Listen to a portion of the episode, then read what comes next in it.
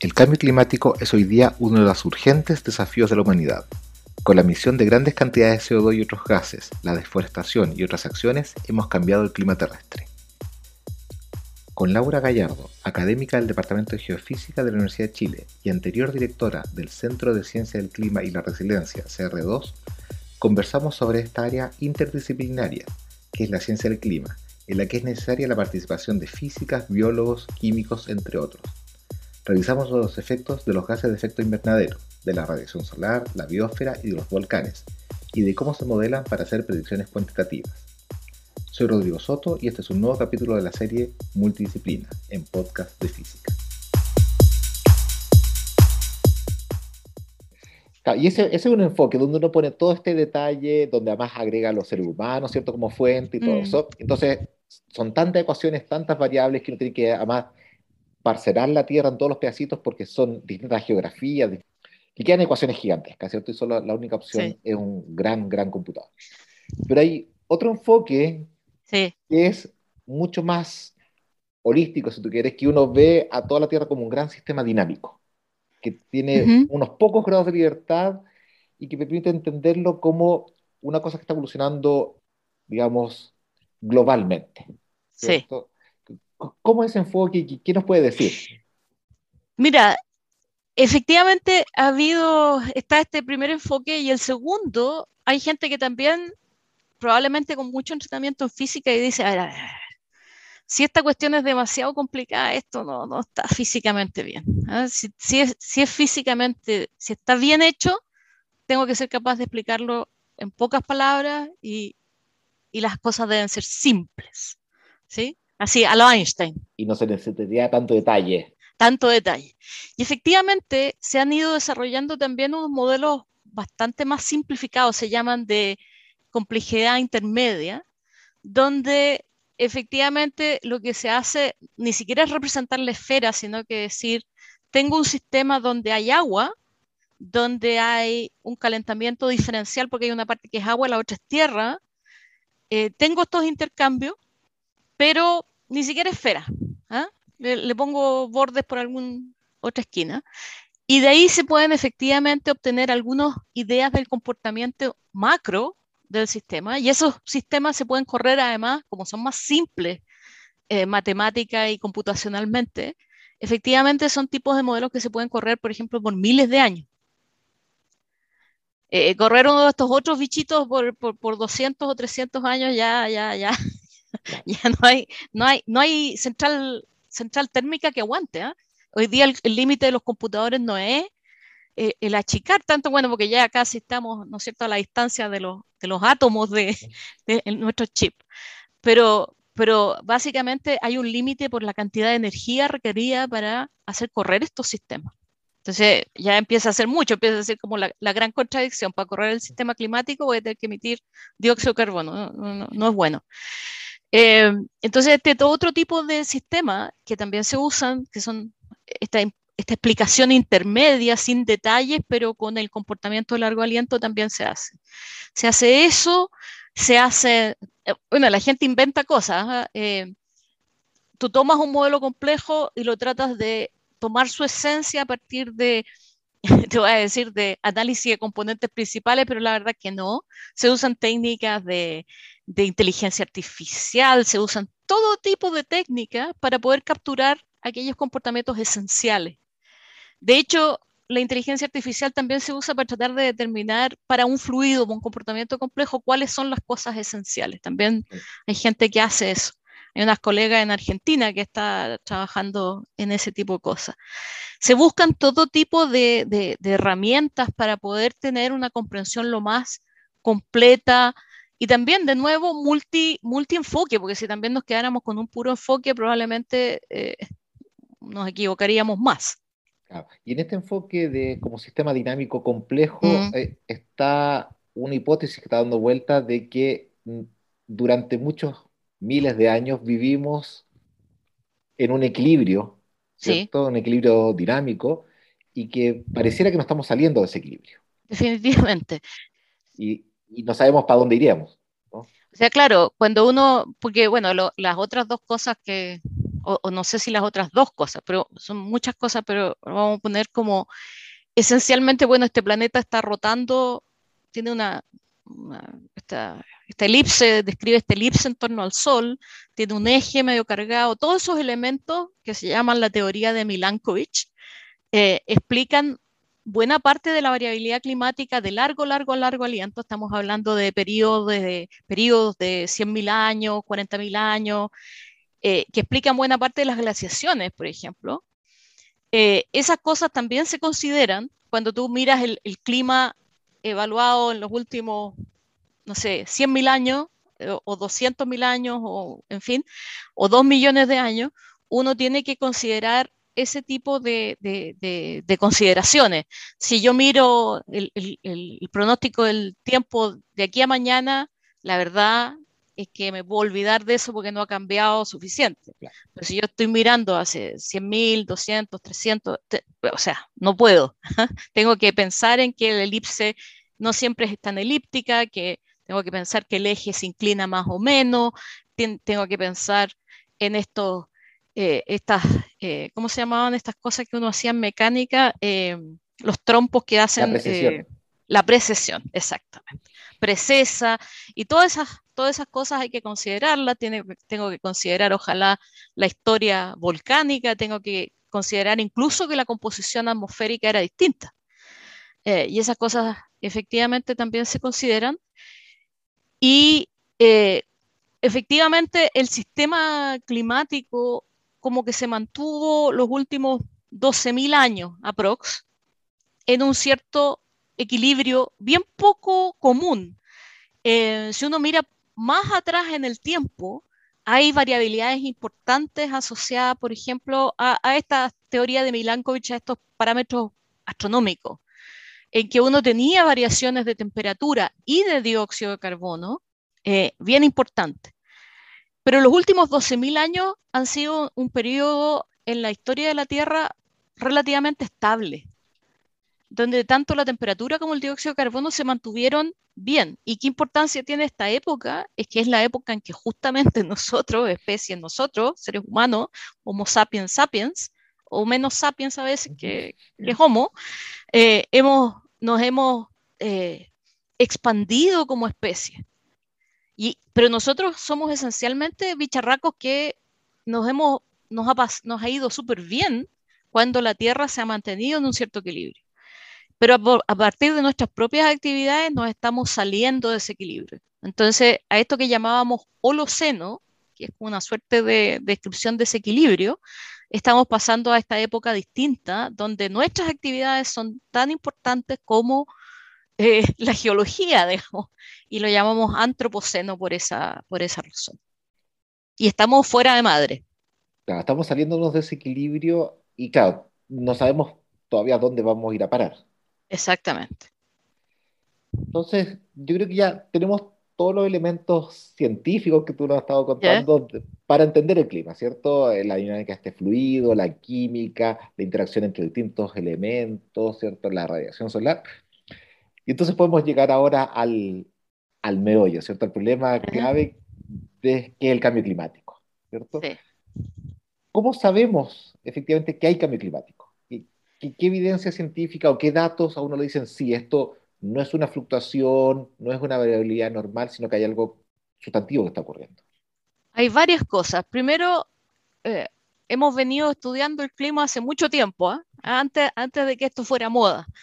y eso significa que, eh, por ejemplo, no sé, pues los geólogos, los geólogos marinos sacan testigos de hielo, no testigos de hielo, testigos de barro del fondo del mar y uno puede inferir tanto por muchos, muchos milenios, puede, puede inferir eh, composición. Del hielo, la gente hace unas maravillas, sacan estos lulos, porque son unos lulos, son testigos, pero son unos lulos de hielo y, uno puede reconstruir los últimos... De, varios metros, ¿no? Muchos metros, 800 mil años, y uno puede inferir cuánto eh, dióxido de carbono había, por ejemplo. Es, un arte esa cuestión, es un, o sea, elegir el lugar, porque no tiene que ser un lugar, el hielo tiene que acumularse de manera relativamente eh, regular, así uniforme, no sé qué cómo datar eso, cuándo es cuándo, tienen que comparar entre el hoyito que hacen en Groenlandia y el que hacen en, en, en, en Antártica, eh, en distintos lugares. Entonces, primero hay una reconstrucción de lo que ha sido. Luego, en los últimos 200 años, también gracias a, este desarrollo industrial y otras, entre otras cosas, también empiezan a aparecer otro tipo de instrumentación y hemos sido capaces de ir midiendo la evolución. Entonces, lo que hay hoy día de dióxido de carbono no tiene precedentes en la historia de la Tierra, por lo menos en los últimos, probablemente en los últimos par de millones de años. Hay un montón de proxies que uno hace, que usa para poder determinar lo que era. Y lo que estamos hoy día no, no tiene precedente. Los, los glaciares, por ejemplo, todas las cosas con hielo del, del, sistema nunca habían estado tan reducidos como han estado en los últimos 2000 años probablemente, o mil años, en, del orden de mil años. Eh, y uno puede comparando la condición presente respecto de las condiciones previas, uno puede decir, bueno, aquí hay cambios sustantivos. Y hay cambios que hemos visto a, a, nuestros ojos, o sea, uno puede ver tendencia en los últimos 30 años, 50 años, 100 años de manera instrumental y, y de manera de proxies e historia, etcétera, uno lo puede ver muy atrás en, en, la, en la, historia del, del planeta. O sea, no solo ha habido y, cambios, sino cambios en escala temporal más o menos corta. Claro, las tasas de cambio han ido cambiando y en general hay una aceleración de esos cambios. Y no son solo temperatura o precipitación, que son las variables que más a menudo medimos, sino que es salinidad del mar, acidez del océano, eh, no sé, pues esta área cubierta por hielo o no, eh, en fin, y hay otros indicadores eh, desde la, la, biodiversidad, también ha ido cambiando horriblemente, quizás más rápido que todo lo demás. Hemos ido perdiendo biodiversidad. O sea, hay, hay una cantidad de indicadores que, por eso en este último informe del IPCC se habló de irrefutable. La evidencia es irrefutable porque es de una, ya no hay, no hay cosa que no haya cambiado y que no podamos demostrar eh, en forma eh, fehaciente, o sea, lo, los números, la, los valores, las mediciones están allí. ¿Y, ¿Y, cómo sabemos que todos estos cambios están asociados o tienen origen humano, que son antrópicos como Aparte de la sospecha de que, de que nos hemos ido expandiendo por todo el mundo, no, lo que se hace, la verdad es que lo que hacemos es, o lo que se hace, es simular el sistema con y sin nuestras eh, inyecciones, por ejemplo, de gases de efecto invernadero o de aerosoles o de otros procesos. O sea, con estas, estas ecuaciones que teníamos, que describíamos antes, uno puede decir, conecta lo humano, desconecta lo humano. Esencialmente, ¿ya? Y entonces cuando uno simula sin poner a los humanos en el sistema, uno llega a otra realidad no la que vemos, no la que observamos, la que medimos. Cuando tú pones todos estos otros efectos, sí lo hace. Eso técnicamente lo llamamos estudios de atribución, suena mucho más elegante. Pero esencialmente lo que se hace es eso. Y eso no se hace con un modelo, porque no quizás un modelo falla, sino que se hace con muchos modelos que no son idénticos entre sí, representan un proceso un poquito distinto del otro, entonces uno también tiene una eh, como se dice, una, una distribución, un, nivel de, eh, de, error intrínseco en términos de, la de, de, los modelos que está más o menos representado. Y, y en todos los modelos, consistentemente, uno encuentra que no habríamos llegado a este 1,1 grado por sobre el periodo preindustrial sin la actividad humana. No, no hay cómo. Tú recién hablaste de, de estos modelos, ¿cierto? Y mm. en plural. Y, sí. Y, y, que genera entonces, supongo que son generados por distintas universidades, distintas fuentes que... Institutos, sí. Institutos que compiten un poco, que quieren decir, bueno, yo entiendo un poco mejor esta cosa que tú, en fin. Claro. Pero a, a, esto genera entonces una, una, diversidad de predicciones, ¿cierto? Eh, le, le, llamamos proyecciones. Cuando miramos el clima, eh, la predicción es cuando tú partes de una condición inicial. Esto es una cosa técnica, pero hay que darse el gusto. Pero una cosa técnica importante. el, el, el, sistema climático, cuando yo quiero ver lo que pasa mañana, pasado mañana, mi problema es esencialmente lo que se llama un problema de condiciones iniciales. Y el sistema es caótico, entonces si yo parto un pichintún, con un pichintún tendiendo a cero distinto, yo puedo llegar a cosas distintas, porque el sistema eh, eh, eh, hace crecer la, el error de las condiciones iniciales. Claro. ¿ya?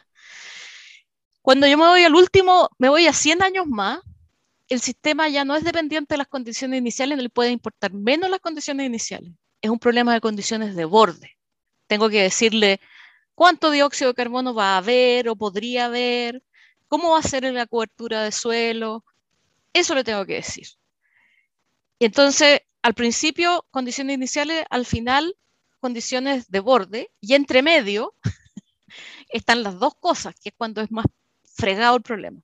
Así que nosotros tenemos que hacer una serie de simulaciones y se hacen estas que parten desde hoy día, digamos, típicamente hace 10 años, y se dejan correr 100 años más. Entonces, al final dependen de las condiciones de borde y de las condiciones iniciales no importa. Pero también se hacen simulaciones más cortas que se van reinicializando y eso normalmente lo que uno quiere ver es lo que se llama la variabilidad interdecadal. Entonces mira los primeros 30 años de la simulación con cosas que va corrigiendo un poco por condiciones iniciales también. Así que es un, es un conjunto de simulaciones eh, las que se hacen para entender el sistema y para poder decir proyectar. Y entonces a 100 años yo digo proyección, ya. a pocos días digo pronóstico. Ya. Y, y, y esas proyecciones, ¿cierto? En que se basan, por sí. ejemplo, diciendo, ya supongamos que no aprendemos nada y seguimos contaminando igual y seguimos eh, sí. la, el Amazonas, ¿cierto? Entonces la proyección dice, bueno, eh, la temperatura va a subir tanto, por ejemplo, ¿cierto? Mm. Eh, pero aún dentro de ese escenario, eh, distintos modelos dan distintas proyecciones, claro. ¿cierto? Exacto. ¿Qué, ¿Qué, tan distintas son esas proyecciones eh, como para que uno pueda decir, bueno, hay una comprensión o una validez científica de esta proyección? Una de las cosas, uno de los resultados más importantes de esta vuelta del IPCC, la gente dice, ah, pero si están diciendo lo mismo que antes. no estamos diciendo lo mismo. No exactamente, o sea, algunas cosas se mantienen porque, porque efectivamente mientras más gas efecto invernadero, más calentamiento. Pero uno de, las, de los avances científicos más relevantes ha sido poder acotar cuánto cambia la temperatura frente a, a, doblar la cantidad de dióxido de carbono. Esa es una medida que usamos para decir lo que llamamos la sensibilidad climática. Claro. Efectivamente, los modelos mostraban, mostraban mucha diversidad. Decían, yo doblo la cantidad de dióxido de carbono y aumento un grado. Yo doblo la cantidad de dióxido de carbono y aumento 6 grados.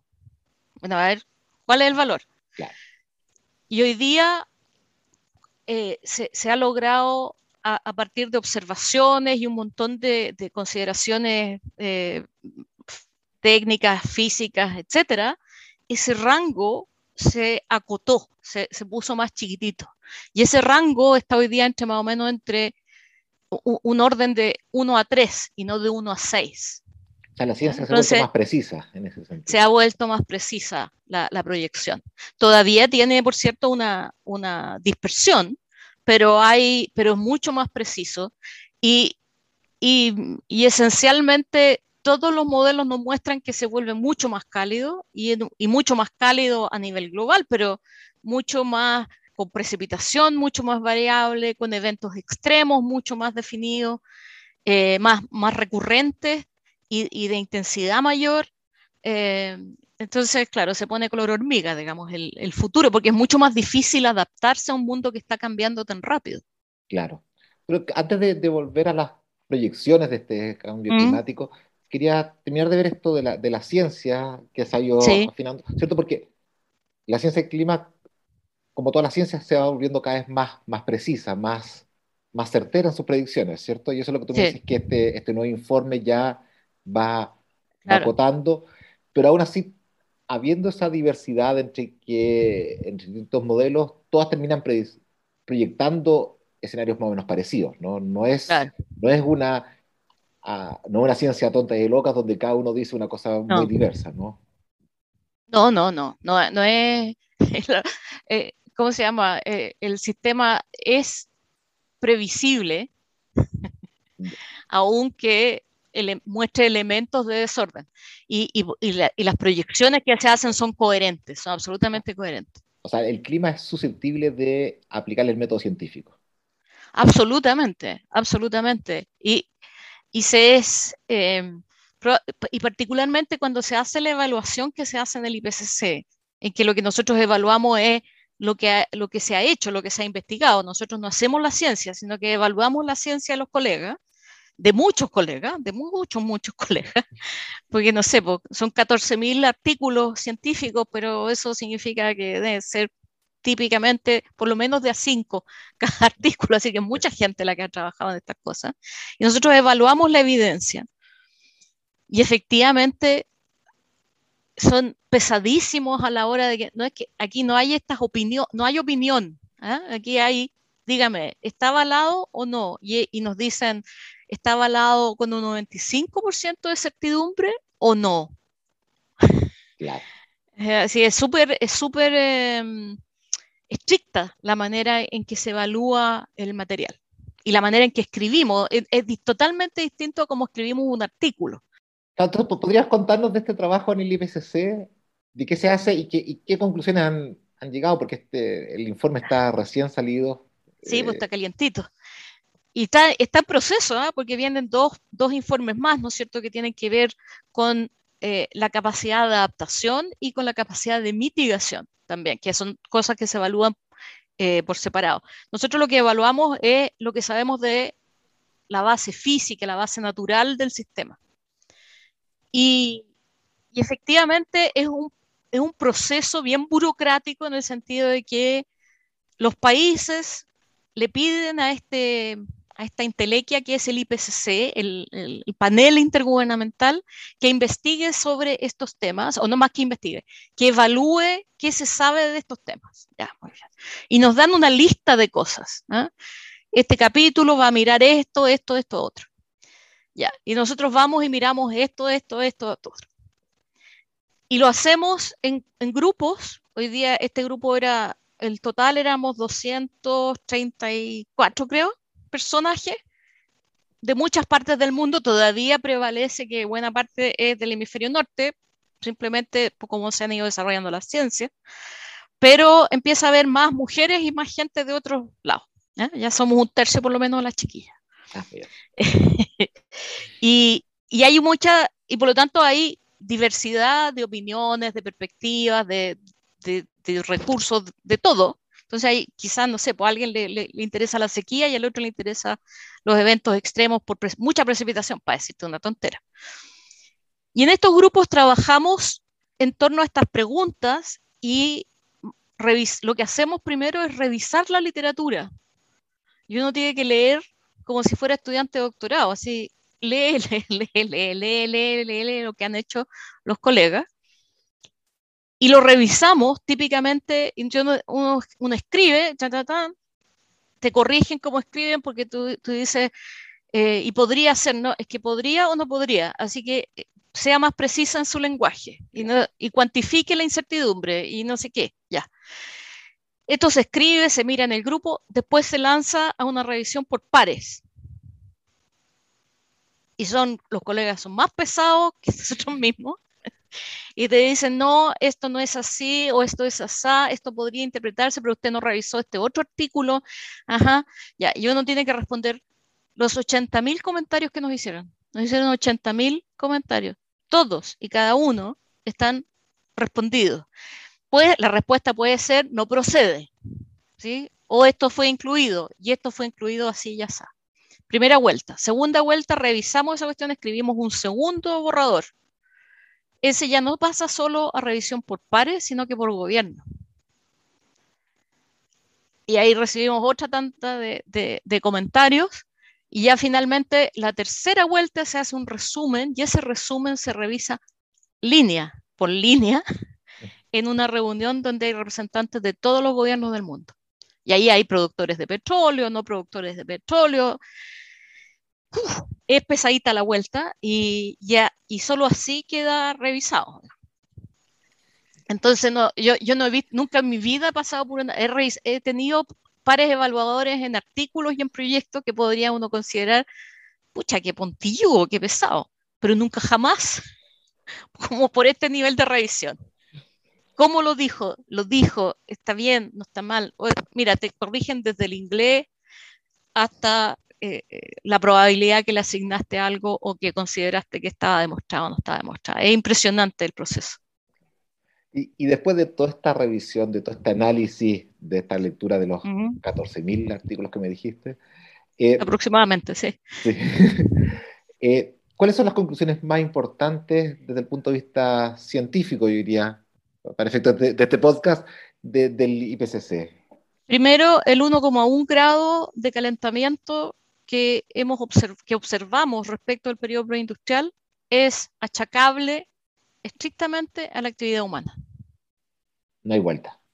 No hay vuelta, no hay vuelta. Y, y la evidencia es irrefutable. Eso fuerte, lo tuyo. Segundo, los eventos extremos se vuelven más frecuentes y más intensos. Eso de alguna manera se había dicho, pero hoy por primera vez lo que se entregan es capacidad de atribuir eventos extremos. En el, en el informe pasado, del 2013, se decía efectivamente es probable que vengan más eventos extremos y más intensos. Pero ahora hemos sido capaces, o han sido capaces, hay colegas que han trabajado en poder atribuir y decir, sí, este evento extremo es atribuible en un 80% de actividad humana o en, en 30%. O sea, herramientas para poder atribuir eventos que son muy particulares. Tercero, el cambio climático no ocurre en un lugar, ocurre en todas partes. Esta evidencia está por todo el planeta, incluyendo partes del planeta donde todavía no estamos presentes, no vivimos en el polo sur de manera amplia, pero ahí están los efectos. Eh, hay, eventos y la otra, la otra cosa que, que ha sido muy chocante es el hecho de que hay cambios irreversibles. Ya hemos alcanzado un nivel de perturbación del sistema en que hay cambios con los que vamos a tener que convivir por milenios. El calentamiento del mar, por ejemplo, la acidificación del mar. Hay algunos que son reversibles en escalas humanas o sociales, siempre y cuando nos pongamos las pilas. Eso significa 20, 30, 50, 100 años. Algunos, algunos glaciares, por ejemplo.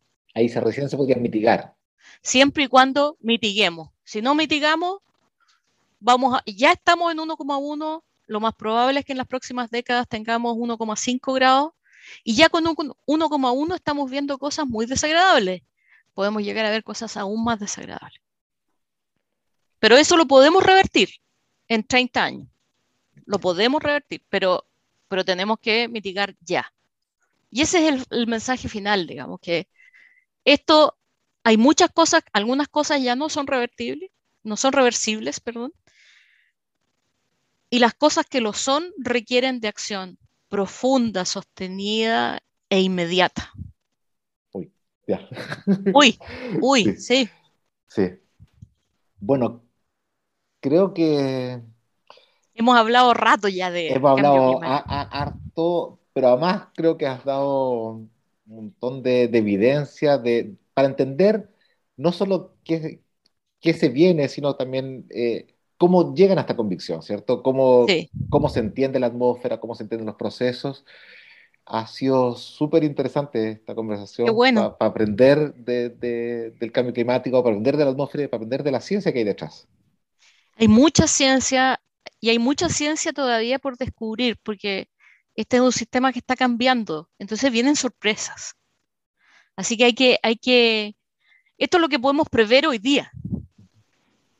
Pero es un sistema muy complejo el que estamos perturbando, así que se necesita todavía de muchos ojos con gente con una formación muy sólida en distintas áreas para poder jugar a ser interdisciplina, jugar en el sentido de poder contribuir efectivamente. Así que ojalá más físicos que ah, eh, opten por estos, por estos caminos. Es muy entretenido. Bueno, muchas gracias Laura por esta conversación. Gracias a ti, Rodrigo. Gracias nuevamente. Nos vemos. Nos vemos. Chao.